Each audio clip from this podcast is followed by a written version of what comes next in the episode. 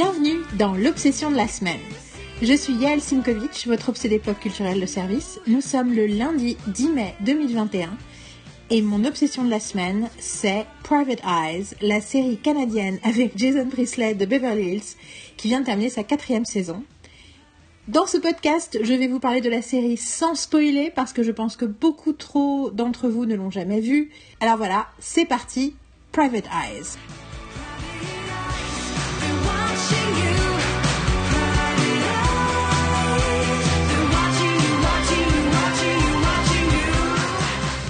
Private Eyes, c'est mon obsession de la semaine, mais en fait, c'est un peu l'obsession de ces deux dernières semaines. J'avais envie euh, la semaine dernière, euh, enfin techniquement la semaine dernière, dans la dernière émission, de parler d'un livre, parce que j'avais envie de parler de ma mère le jour de son anniversaire, mais j'avais déjà à l'époque commencé à, regarder Private Eyes, ou à re-regarder pour être exact. Euh, et en fait, non seulement c'est mon obsession, mais, mais j'ai aussi convaincue par euh, mon enthousiasme, euh, les deux amis avec qui j'habite, de regarder aussi. Donc, en fait, là, Private Eyes, euh, je suis en train de le regarder, Carole est en train de le regarder, Marine est en train de le regarder. Donc, en...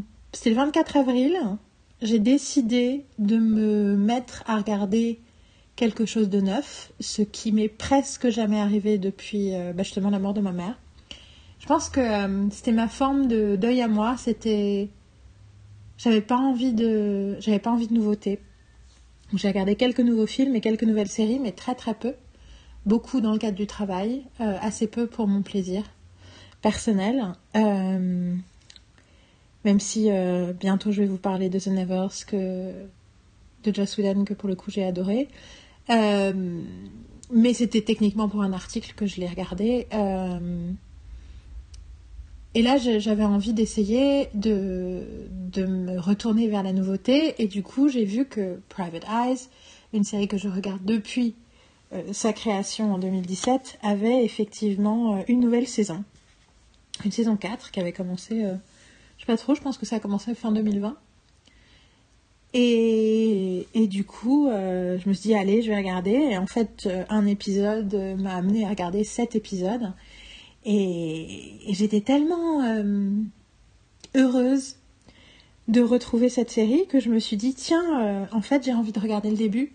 Et du coup, j'ai rebingé de la première à la quatrième saison. Du coup, j'ai terminé la saison 4 dans la foulée, qui avait 12 épisodes. Et entre-temps, euh, Carole et Marine étaient en train de regarder. Et du coup, ben, en fait, j'avais pas envie d'être la seule à pas regarder, donc j'ai recommencé à nouveau à zéro. Donc j'ai littéralement euh, vu euh, la série presque deux fois en entier dans ces deux dernières semaines. Voilà, c'est juste pour vous donner le contexte de tout ce que je vais vous raconter. Euh, là j'en suis à l'épisode 7 de la saison 3. Donc j'ai revu les... Donc il y a 10 épisodes, 18 épisodes, 28 plus 7, les 35 premiers épisodes deux fois. Et... Et le reste, euh, une fois, euh, depuis. Bah non, techniquement, les 7 premiers de la 4, du coup, je les ai vus deux fois aussi parce que quand je suis repassée dessus, je les ai regardés. Donc voilà, tout ça pour vous dire que tout ce que je vais vous raconter dans ce podcast est complètement influencé par une étude très spécifique et très concentrée de ces dernières semaines de cette série. Alors, c'est une série canadienne, comme je l'ai dit. Alors, j'ai un faible pour les séries canadiennes, j'y reviendrai plus tard, mais il y a un truc chez les Canadiens où à la fois euh, il y a un petit côté euh, un peu plus euh, gentillet sur certains trucs, mais aussi beaucoup plus affirmés. Ils sont vachement moins puritains, ils sont plus progressistes socialement. Enfin, il y, a, tout un truc, un truc spécial avec. Je sens qu'ils sont moins d'argent et qu'ils sont moins de public et moins de et que leurs séries ont moins de rayonnement international, mais il y a des trucs vachement bien dedans et des trucs surtout un peu plus, euh, en fait, un peu plus modernes que les séries américaines. Euh, et donc je reviendrai à la fin à la liste de mes séries canadiennes que je vous conseille de regarder, que j'ai aimé euh, sais pas, cette, cette dernière décennie. alors, Private Eyes, donc c'est une série avec Jason Priestley, comme je l'ai dit, et du coup qui a commencé, je pense, d'un coup j'ai un doute, bien sûr, je regarde, je consulte, j'ai quand même, j'ai pas de notes, mais j'ai Wikipédia devant la, devant la. Ah d'accord, ça a commencé en 2016. Je pas sûre que ça a commencé en 2007, mais non, ça a commencé en 2016, en mai 2016, et moi j'ai regardé cette série depuis le premier jour. C'est-à-dire que j'ai tout de suite su qu'elle existait et j'ai tout de suite commencé à la regarder et je l'ai regardée religieusement depuis. Euh, la saison 4, c'est la première fois où je suis si en retard pour découvrir euh, une, une, saison. Euh, je me rappelle aussi qu'à la fin de la saison 2, j'étais vraiment vraiment inquiète qu'il n'y ait pas de saison 3 et que je me rappelle avoir cherché sur internet et m'être rendu compte que c'est compliqué. Il y a des J'utilise beaucoup le site futoncritique.com qui donne beaucoup d'informations sur ce qui a été renouvelé, quand est-ce que les séries reviennent. Enfin, c'est, je trouve ça très utile euh, en termes de diffusion et de news euh, internes pour partie de séries euh, de qu'est-ce qui se passe. Sauf que quand c'est pas des séries américaines, et eh ben le problème c'est que Futon Critique donne les news américaines, donc il nous parle de la chaîne qui les diffuse aux États-Unis. Or, justement, euh, les saisons 3 et 4 n'ont pas été diffusées aux États-Unis, du coup, il n'y avait aucune news de renouvellement. Du coup, j'ai fini par tomber sur un post de Jason Priestley qui parlait du fait qu'ils étaient en train de tourner la saison 3, qui à l'époque, je me rappelle, m'a beaucoup rassurée. Et donc, ça, euh, la saison 2, elle s'est terminée en 2018. La saison 3, elle s'est terminée en 2019. Que je ne fasse pas, que je ne vous dise pas de bêtises. La saison 3, elle s'est terminée en août 2019. Oui, donc ça faisait presque deux ans que j'avais pas vu la série. Bon, tout ça pour vous dire que j'ai toujours suivi la série, j'ai toujours aimé la série, mais je n'ai jamais vraiment pensé à la conseiller. Je m'en suis vraiment rendu compte là en revoyant la série en me disant putain oh, qu'est-ce que c'est bien euh, Carole, Marine s'il vous plaît, euh, regardez la série, Marine s'y est mis, ouf, Carole s'y est mis, ouf. Et elles ont enfin ça, euh, elles ont tout à fait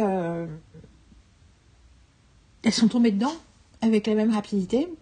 Elles ont trouvé ça super aussi tout de suite. Du coup, la question principale que je me pose, c'est pourquoi je trouve ça génial et pourquoi jusque-là, je discréditais mon opinion sur la série? Et c'est un peu pour ça que j'avais particulièrement envie d'en parler, c'est parce que euh, je pense que c'est une réflexion générale que j'ai autour euh, de mes consommations euh, pop culturelles depuis 2020. En fait, j'ai passé ma vie depuis assez longtemps, à défendre mon amour du divertissement. Cependant, dans ma tête, j'ai toujours avec quand même une catégorie de divertissement noble et de divertissement moins noble.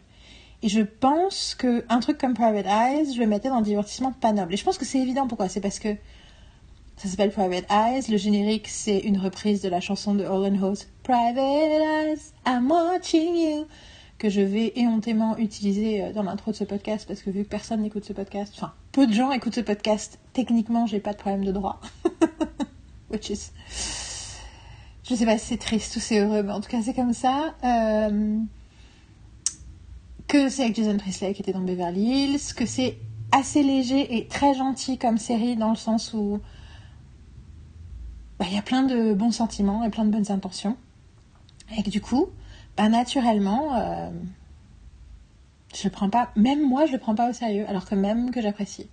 Et je pense que le fait que Marine et moi, quand la pandémie a vraiment commencé, et nous on était assez préservés, mais émotionnellement, bah, personne n'était préservé, et que pendant 2-3 mois en plus après, voilà, il y a eu la, perte de mon chat en avril, la perte, enfin, une perte nettement plus grave de ma mère en mai, on était très, euh, on était très au fait qu'on avait besoin d'aller bien et de se faire du bien. Et du coup, euh, on a, euh, de façon presque militaire, regardé exclusivement des productions de la Hallmark Channel pendant deux mois et demi. À l'exception de, j'ai regardé du, du, Lois et Clark aussi. Et il y avait ce côté, bon, on regarde un truc, hein, donc Hallmark Channel, hein, c'est une chaîne qui passe des téléfilms, beaucoup de téléfilms à l'eau de rose, mais aussi des, séries de téléfilms de meurtres euh, de murder mysteries avec des, des femmes euh, souvent euh, qui ont des métiers incongrus mais qui aiment résoudre des mystères comme pâtissière, j'allais dire, mais il y a une psy, Elidine, il y a la nana qui fait des travaux dans Fixer Upper, je parle jour, enfin bon voilà. Les trucs qui sur le papier, c'est des trucs à l'eau de rose, ces trucs, une fois de plus, gentillets, mignons, en fait, je pense guimauve, niais. C'est ça, en fait, l'idée qu'on en a. Mais je le vivais pas du tout comme des choses niaises, je les trouvais très intelligentes. Très souvent, ces, ces personnages et ces séries, euh, il y avait des côtés un peu euh, guimauves, mais il y avait aussi plein de choses très intelligentes et très rassurantes et très euh, fines en fait sur la psychologie humaine que je trouvais pas dans d'autres séries ou dans d'autres films. Et du coup, aussi le fait que j'ai vu à quel point ça me faisait du bien de les regarder, je me suis dit, je pense que ça, a changé ma façon de les voir et j'ai arrêté de les discréditer dans ma tête. Et puis ensuite, il y a eu le passage. Euh, bah, le fait que j'ai revu Lois et Clark deux fois dans la. Dans, je l'ai vu trois fois en, tout en 2020. Et qu'à la deuxième et surtout la troisième euh, revoyure, je me suis dit, mais en fait, c'est vraiment bien. Et, c'est, et, je, me suis rendu compte que, encore à mon âge, malgré des années à défendre le divertissement, le côté gentil et bien sont, était presque encore incompatible dans ma tête. Et je continue à avoir du mal à le défendre. Comme si le fait même que ce soit gentil, c'était de, fait un critère de manque de qualité. Et je me rends compte que c'est c'est vraiment vraiment persistant comme euh, préjugé et que moi qui passe mon temps à collectionner les séries gentilles où les gens sont gentils, moi-même j'ai ce jugement de valeur. C'est fou, hein Enfin, en tout cas, moi je trouve ça fou. Et donc, du coup, en revoyant Private Eyes après euh, ben, cette année de reconsidération ou de réajustement euh, de mes considérations sur ce genre de sujet, je regarde la série et je me dis mais c'est incroyable en fait. Alors oui, c'est hyper gentil, mais c'est hyper intelligent. Et quand je dis c'est hyper intelligent, c'est là. Première chose, donc c'est c'est quoi l'histoire? J'en ai parlé en long, large, en travers avant de raconter. L'histoire, c'est euh, l'histoire d'un d'un joueur de hockey professionnel qui euh, qui a été un peu connu et qui entre-temps essaye euh, un peu euh, de trouver une place dans le monde du hockey, alors que bien sûr il n'est plus joueur depuis longtemps parce que c'est le genre de métier qu'on arrête très jeune, et euh, qui est un peu has-been du coup, ancienne célébrité, qui se retrouve par hasard à demander, à avoir besoin des services d'une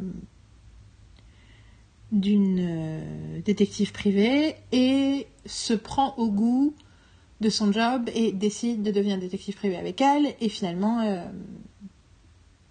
et assez rapidement devient euh, son partenaire. Enfin d'abord son employé pendant euh, toute la saison et puis finalement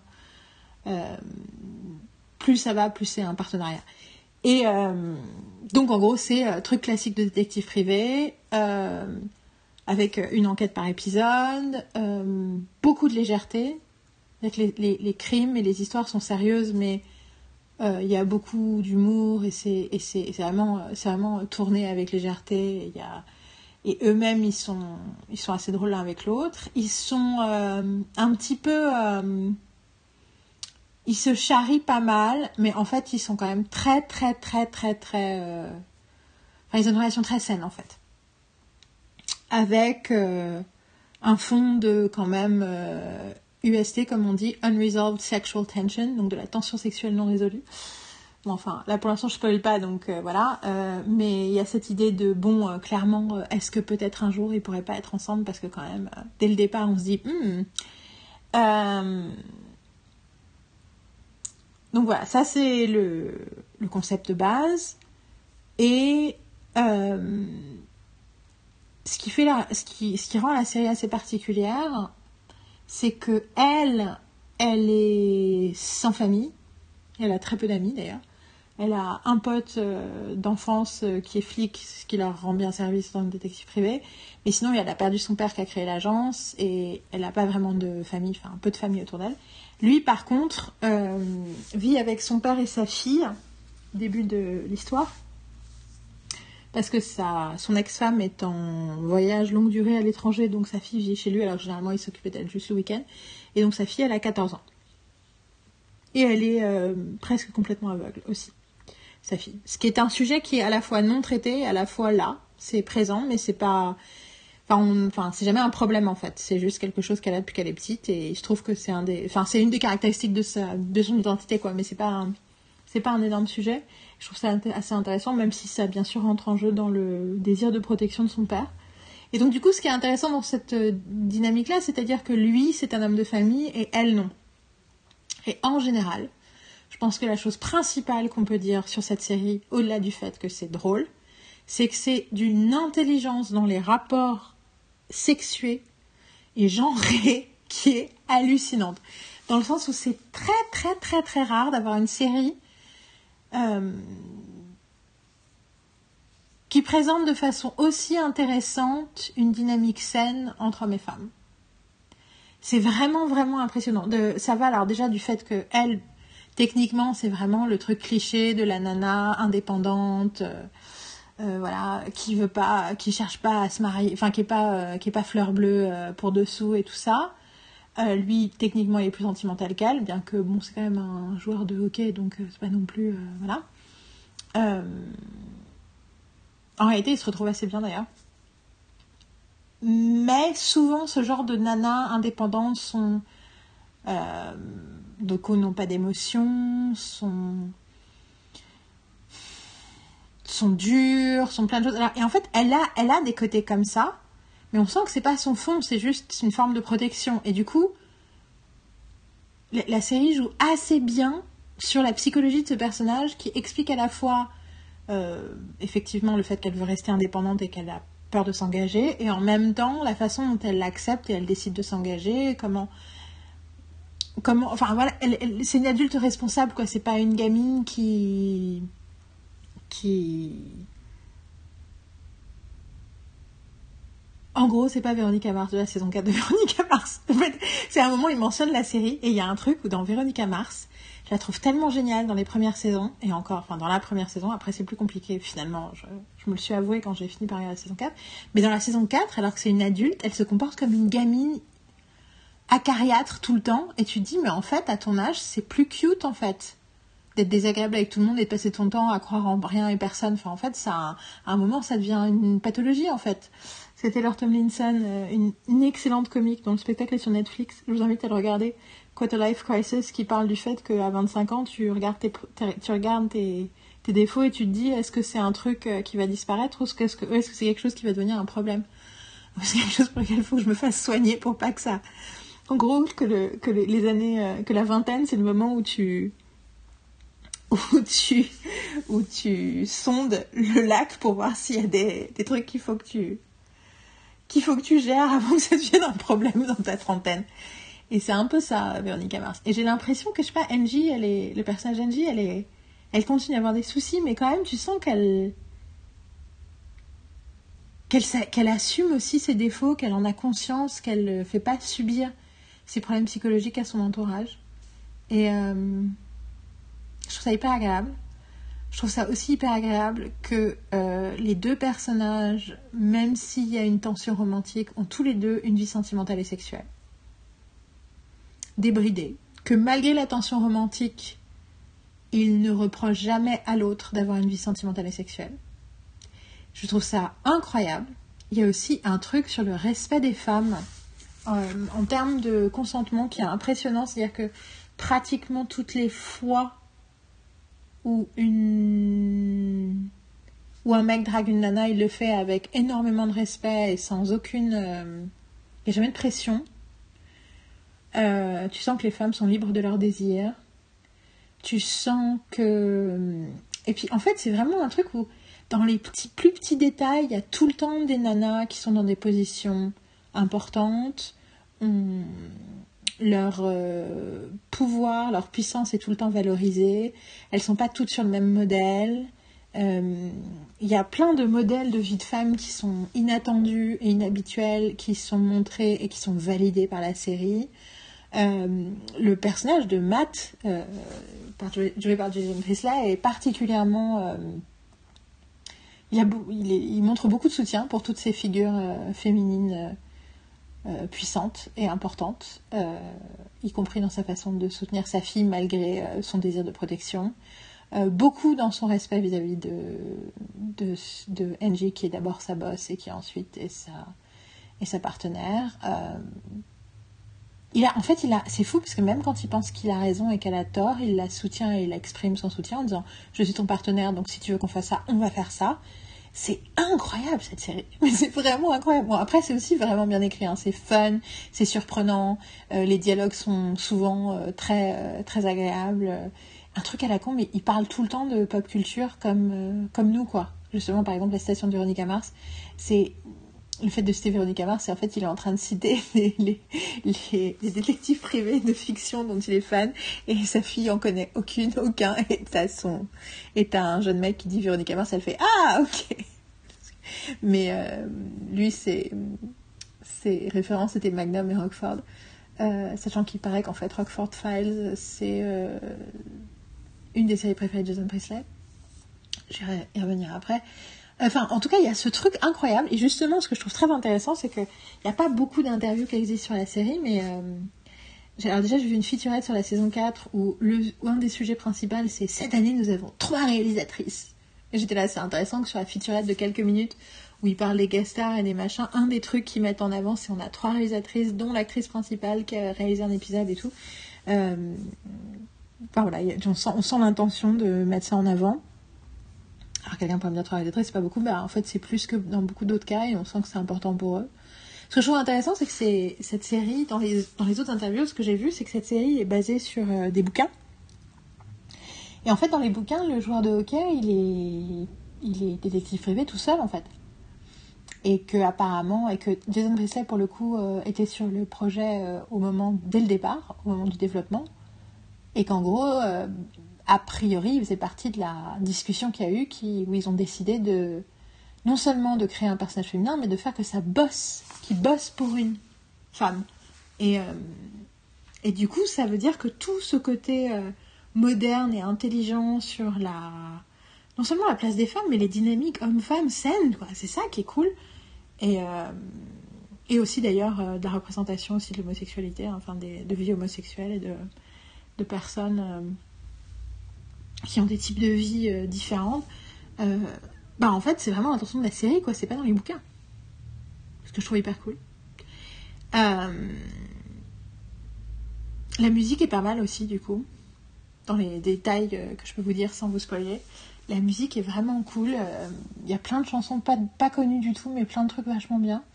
Et c'est vraiment j'ai pas envie de vous en dire plus avant de rentrer dans les détails euh, pour ceux qui ont vu la série parce que c'est vraiment réjouissant à regarder et à découvrir. Ça fait du bien, ça, ça fait rire, ça. Et puis c'est. On sent que ça réfléchit. J'ai regardé une autre série canadienne euh, pratiquement en entier ces, quelques, ces derniers jours. Une série qui s'appelle Motive, qui a plein de qualités. Euh, c'est un truc de flic avec une nana qui élucide des meurtres pour la police canadienne. Et je pense que ça se passe. Je suis en train de penser, ça se passe à Vancouver J'ai un doute. Oh là là, ça c'est vraiment euh, au niveau euh, Canada, je suis pas encore habituée. En tout cas, euh, suis pas sûre que ça se passe à Vancouver. Enfin, en tout cas, ça se passe euh, dans une partie anglophone du pays. Je pense pas que ça se passe à Toronto, alors que justement, Paradise se passe à Toronto et il parle des différents quartiers de Toronto et il filme vraiment Toronto. Et Jason Priestley en parlait du fait que, parlait du fait que pour lui, euh, il y avait vraiment euh, l'idée que beaucoup de gens filmaient à Toronto et faisaient semblant que c'était pas Toronto. Et lui, au contraire, enfin, eux, au contraire, ils voulaient vraiment mettre en valeur la ville. Et ils le font, y compris avec un épisode dans la saison 4 qui se passe dans le cadre du Festival de Toronto. Euh, qui est un super festival de cinéma indépendant, euh, qui est le, festival où on entend. C'est un des festivals où on entend parler des futurs films oscarisés. tout ça pour dire TIFF, on l'appelle, le festival de Toronto. Mais quand je regardais Motive, il y a, quelques épisodes où on est surpris, mais il y a beaucoup d'épisodes où c'est quand même les gens qui sont le cliché de même, quoi. Alors c'est bien écrit, c'est bien pensé, et puis le, concept même de la série, c'est que on voit un tueur, on voit la victime, et on essaie de comprendre pourquoi il a bien pu la tuer. Elle a bien pu le tuer. Enfin, il y, a toutes sortes de tueurs et de victimes, mais quand même, c'est de, nous faire comprendre euh, les raisons du meurtre euh, à travers l'histoire. Donc, il y a plein de choses surprenantes, et en même temps, on est quand même sur euh, ben, les personnes étant tristement. Euh, oui, des clichés de même. Et j'ai l'impression que Private Eye, c'est tout le contraire. C'est ben non, en fait, les gens peuvent être différents de ce qu'on imagine. Non, en fait, les gens peuvent vous surprendre. Tout le temps. Et je trouve que ça, c'est un truc hyper réjouissant. Mais surtout, je trouve que c'est dur, c'est dur d'écrire une série comme ça. Surtout quand tu veux être léger et sympa et en même temps d'avoir tout ce truc de. Je sais pas, on défend une vision du monde qui est constructive, qui est positive, qui est aspirationnelle. Je trouve ça cool. Alors, avant de faire une partie spoiler, je voudrais vous dire euh, une liste d'autres séries canadiennes que j'ai adorées cette, dernière décennie, et plus d'ailleurs que la dernière décennie. Alors, ces 15 dernières années, on va dire, que je dois vous conseiller, que je vous conseille fortement. Alors, en numéro 1, je vous conseille Bing Erika. Regardez Pilote, ça vous dira tout ce que vous avez besoin de savoir. Sachez que la série reste bien écrite jusqu'au bout. En numéro 2, je vous dirais Continuum, qui est une série dont je n'ai pas vu la dernière saison, mais qui est géniale. Euh, les trois saisons que j'ai vues étaient géniales. Qui est une série de science-fiction. Et franchement, j'en parlais hier, je disais, c'est vraiment le, le standard en or de la science-fiction moderne en série. Je trouve que cette série fait de la science-fiction, fait du mieux. Enfin voilà, elle tire quelque chose euh, du format sériel et du format science-fiction mieux que tellement d'autres qui ont essayé. Et en plus, euh, avec ce truc de faire de la science-fiction, euh, entre guillemets, pas cher, donc c'est pas un space opéra, c'est de la science-fiction qui. Voilà, ils ont tourné avec des, des parties pris de science-fiction, mais on a tourné, qui, où ils ont tourné d'ailleurs, je me demande, c'est pas à Toronto aussi. Continuum, c'est vraiment génial, vraiment très intelligent et très comme toute la bonne science-fiction, ça pose des questions et ça, pose des vraies questions et il ne donne pas les réponses. C'est à nous de réfléchir à ces questions pour nous-mêmes et euh, c'est une série qui parle ouvertement d'engagement politique et de bien et de mal et c'est vraiment super avec des éléments de science-fiction euh, fun. Donc voilà, Continuum. Euh, je pense qu'il faut aussi... ça vaut le coup pour ceux qui ne l'ont pas vu de regarder Lost Girl, qui est une série qui a osé des tonnes de choses incroyables, et notamment en termes de, de vision décomplexée du sexe, c'est assez génial. Et ça vaut son pesant de cacahuètes. Je n'ai pas terminé la série non plus, mais euh, il y a plusieurs. J'ai quand même vu 4 euh, ou 5 saisons. Je sais plus s'il y en a 5 ou 6 des saisons. Enfin, en tout cas, j'ai vu tout jusqu'à la dernière saison. Donc, sauf la dernière saison. Et c'était super. Donc, ça aussi. Euh, on a fait un gros podcast il y a quelques années, je pense sais plus quand c'était, c'était il y a 4 ou 5 ans, avec euh, Marine et Juliette sur Killjoys et Dark Matter qu'on avait adoré. Alors, pareil, Killjoys, j'ai arrêté de regarder, mais j'ai adoré les deux premières saisons. Dark Matter aussi, les premières saisons sont incroyables. Je suis pas sûre que ça se termine. Là, pour le coup, c'était Space Opera. Je sais pas euh, si ça vaut son pesant de cacahuètes à la fin, mais franchement, regardez les premières saisons et vous verrez ce que je veux dire par le fait de ces séries canadiennes qui sont un tout petit peu plus cheap parce qu'elles n'ont pas les mêmes sous, mais qui s'autorisent des choses bien plus intéressantes et différentes. Euh, et donc c'était le premier épisode de Parlons Pop et Parlons Bien. Donc si vous cherchez Killjoy sur le site, vous allez trouver le podcast. Je vais le mettre dans le lien dans le machin. Et euh, je sais que Marine regardait Murdoch. Moi j'ai vu Motive. Et bien sûr, j'ai longuement parlé de Duke South. C'est rigolo, c'est quand même mon quatrième podcast sur l'obsession de la semaine, c'est la deuxième série canadienne. c'est la deuxième série et la deuxième série canadienne. Euh, et voilà. Mais franchement, les séries canadiennes euh, méritent d'être plus. Il y a Nurses aussi qui, était, qui avait commencé début 2020 sur des infirmières, un peu le principe de Grey's Anatomy, mais avec des infirmières qui étaient, qui étaient vachement bien. Alors j'ai vu que cet épisode aussi. Qui était vachement, mais c'était quand même vachement bien cet épisode que j'ai vu. Et en parlant de Véronica Mars, le papa de Véronica Mars Eric, euh, j'ai oublié son nom de famille, mais ça se termine en I parce que c'est un nom italien, joue un médecin dans une autre série canadienne qui ne s'appelle je ne sais plus comment, mais où l'idée c'est que c'est une famille où il y en a un qui est le directeur de l'hôpital, un qui devient qui est ambulancier, une qui est infirmière, l'autre qui est médecin, enfin un truc où ils sont tous dans des niveaux différents de la d'un hôpital. Et c'est euh, je me rappelle qu'il y a des trucs vachement bien dans cette série aussi. C'était pas parfait mais il y a des trucs vachement bien Enfin voilà, donc euh, les séries canadiennes, hein, ça vaut le coup.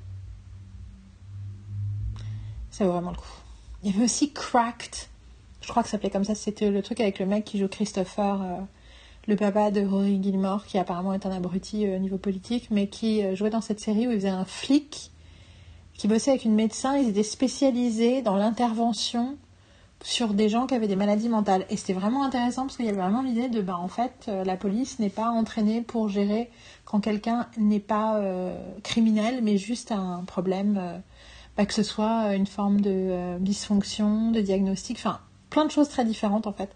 Et je me rappelle que ça m'avait énormément marqué parce que c'est la première fois que je prenais en compte le fait qu'un acte criminel pouvait être fait par quelqu'un qui n'était pas, euh, qui ne fonctionnait pas de façon, on va dire, je ne pas envie dire normale, donc euh, de façon euh, habituelle et que du coup était était, était, vu comme un acte criminel alors que pour la personne ce n'était pas spécialement un acte criminel. Et du coup, comment est-ce que la police pouvait intervenir? Et du coup, ils avaient créé, dans, dans l'histoire, ils créaient cette unité spéciale avec une médecin qui bossait avec un flic pour intervenir. Cracked, je crois que ça s'appelait. Enfin, en tout cas, tout ça pour dire que les Canadiens, ils font des trucs de ouf. Bon, au départ, je vous ai annoncé que j'allais faire une partie spoiler, et en y réfléchissant, euh, en fait, je vais pas le faire. Je vais pas le faire parce que c'est pas assez spécifique et important. Euh, je, vais vous, je vais vous dire ce que j'ai à dire euh, sans vous spoiler. Ce que j'ai à dire, c'est que malgré la légèreté et la gentillesse, c'est une série qui est psychologiquement intelligente.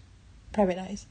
C'est-à-dire qu'ils prennent au sérieux la réalité émotionnelle et psychologique de la vie et disent plein de choses assez belles et assez profondes, euh, notamment euh, quand ils parlent à l'adolescente, personnage de l'adolescente, mais aussi euh, dans leur rap. Il y a aussi un truc sur son rapport à son ex-femme, son rapport à son père, le rapport euh, avec euh, sa partenaire. Euh, il y a vraiment des... y a une... En fait, il y a une grande sagesse, je trouve, émotionnelle dans cette série. Et du coup, ça fait pas juste du bien parce que c'est léger, ça fait du bien parce que c'est profond en fait. C'est donc ça, c'était une première chose. La deuxième chose que je vais vous dire, c'est que ne pensez pas que c'est inimaginable que quelqu'un euh, décide de devenir détective privé. Il y a des années, avec une, euh, une amie qui est aussi critique de série, on est tombé sur quelqu'un dans un café, un américain, et en parlant, au bout d'un moment, il a fini par nous dire qu'il était détective privé, après qu'on lui ait posé la question de ce qu'il faisait dans la vie et nous dire qu'en fait il était devenu parce qu'il lui avait euh, il avait eu un problème. Alors je sais plus si c'était une fraude dans son entreprise ou on avait pris son identité. Enfin il avait un truc et en fait il s'était retrouvé pour régler le problème à devoir euh, bah, enquêter et qu'à la fin finalement il avait aimé le, job et qu'il était devenu détective privé. Il avait passé sa licence et ensuite il était devenu détective et qu'en fait c'est approximativement ce qui se passe aussi dans cette série là donc il y a quelque chose de très euh, en fait, pourquoi pas? C'est possible. Et je pense surtout qu'au Canada et aux États-Unis, ça fonctionne peut-être pas comme chez nous. Et en même temps, je sais pas, peut-être que c'est facile de devenir détective privé euh, en France. Peut-être qu'on aurait essayé. Ou en, Allemagne. Hmm. En tout cas, euh, en tout cas, c'est une série bien plus réaliste à tout point de vue qu'on pourrait l'imaginer, et notamment dans la gestion de l'évolution de la relation des deux personnages principaux. Et je trouve ça euh, hyper beau que cette série arrive à l'être, tout en étant, euh, comme je dis, euh, super fun. Voilà, Private Eyes, faites-vous plaisir, euh, rendez-vous service, regardez-la, ça fait, ça fait du bien et ça fait rire. Et, et j'ai jamais autant aimé Jason Priestley de ma vie. Et j'étais déjà très fan. Mais là, Là, je suis super fan. But I think you should know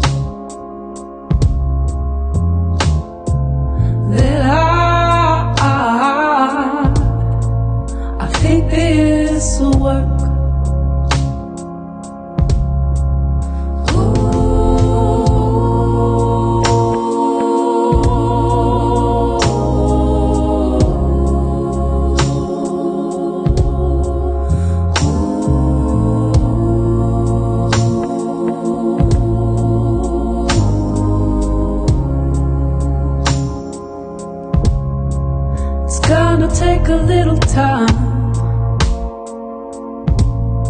But with you by my side,